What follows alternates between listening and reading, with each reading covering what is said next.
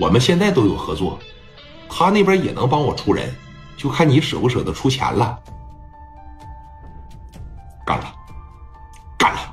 我就这一个儿子，我儿子残废了，我挣那么多钱有啥用啊？我打拼那么多家底有什么用啊？你帮我干呐，行吧？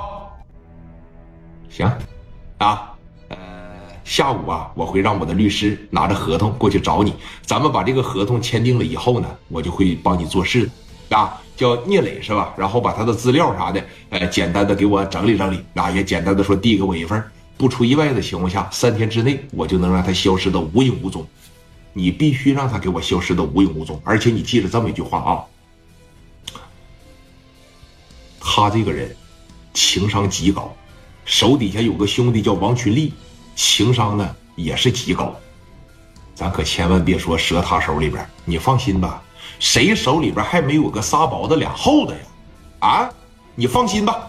好了，电话夸着一撂，哎，下午律师简单整了一份合同，拿着当时就去找这个赵毅去了，跟赵毅啊简单的把合同这一签完，签完了以后扒着一盖章，拿了百分之二十的股份。他寻思的是啥呀？我必须得源源不断的挣钱，那才行。我挣一炮那绝对是不行，那够干啥的呀？对不对？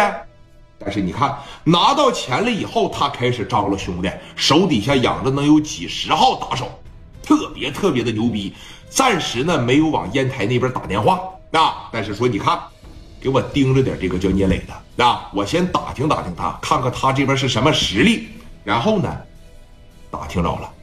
就说聂磊这小子这几年呢，成长的挺快，在白道上有不少人罩着他。这两年整了四五个买卖，也挺能挣钱的。但是跟我肯定是比不了。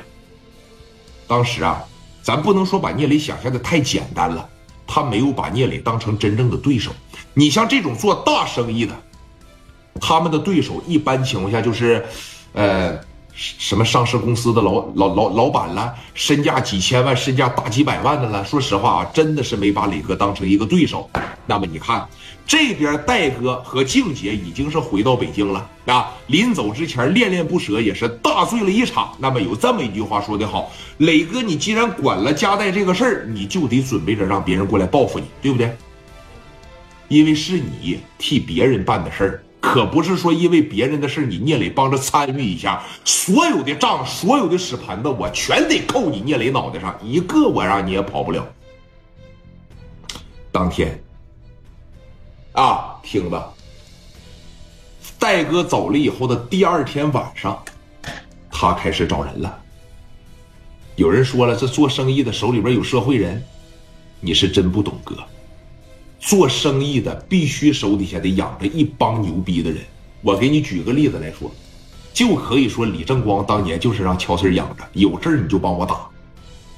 在那个年代，挣钱那么好挣的年代，我也知道，一旦要是拿下了这个啤酒的总代，我闭眼睛，那天上的银子就等于是往下掉一样。我问问你，一年卖上两三千万的货，有百分之三十的纯利。